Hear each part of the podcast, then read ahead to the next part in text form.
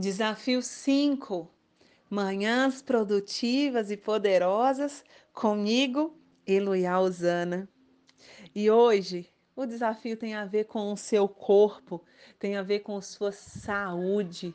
Se você não tiver saudável, você não vai conseguir ter uma manhã produtiva e uma manhã poderosa. E a Bíblia é muito sábia, porque até a Bíblia fala sobre saúde.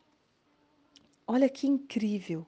Provérbios 17, 22. Fala que o coração bem disposto, um coração alegre, é remédio eficiente, mas o espírito oprimido resseca os ossos.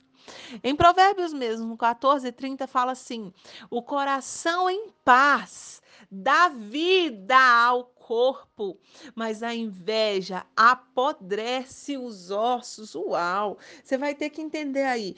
Em algum momento, o seu espírito está oprimido? Em algum momento você tem inveja de alguém? Hum, examina seu coração. Examina seu coração. Se existir isso dentro de você, você precisa resolver. Porque não vai haver saúde sem haver um coração em paz, sem haver um coração bem disposto.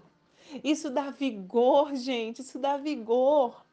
O meu desafio para você, de forma prática e humana é que você todos os dias acorde, tome sua água com limão. Isso vai te fazer muito bem. Estudos mostram isso. Eu vou falar disso lá no Instagram, mas aqui eu quero falar com você muito mais do que uma água com limão. Eu quero falar com você que se o seu coração estiver em paz, você vai ter saúde.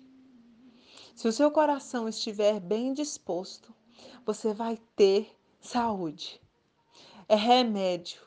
Então, eu quero te desafiar hoje. Examine o seu coração.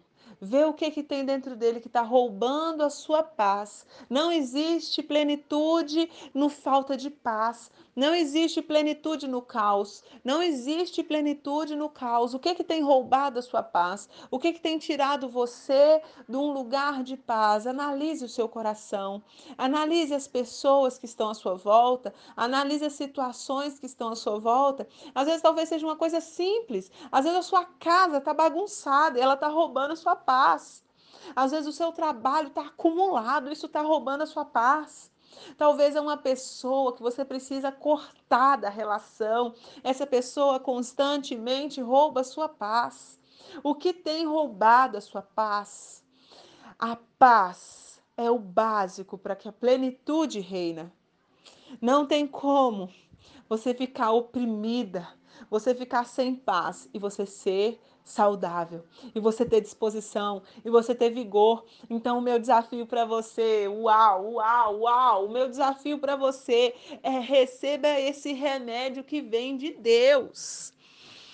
Coração disposto, coração alegre e coração em paz. Você vai ter vitalidade, você vai ter energia, o seu corpo não vai ficar arrastado. Examine o seu coração e arranque dele aquilo que está sugando e roubando a sua energia.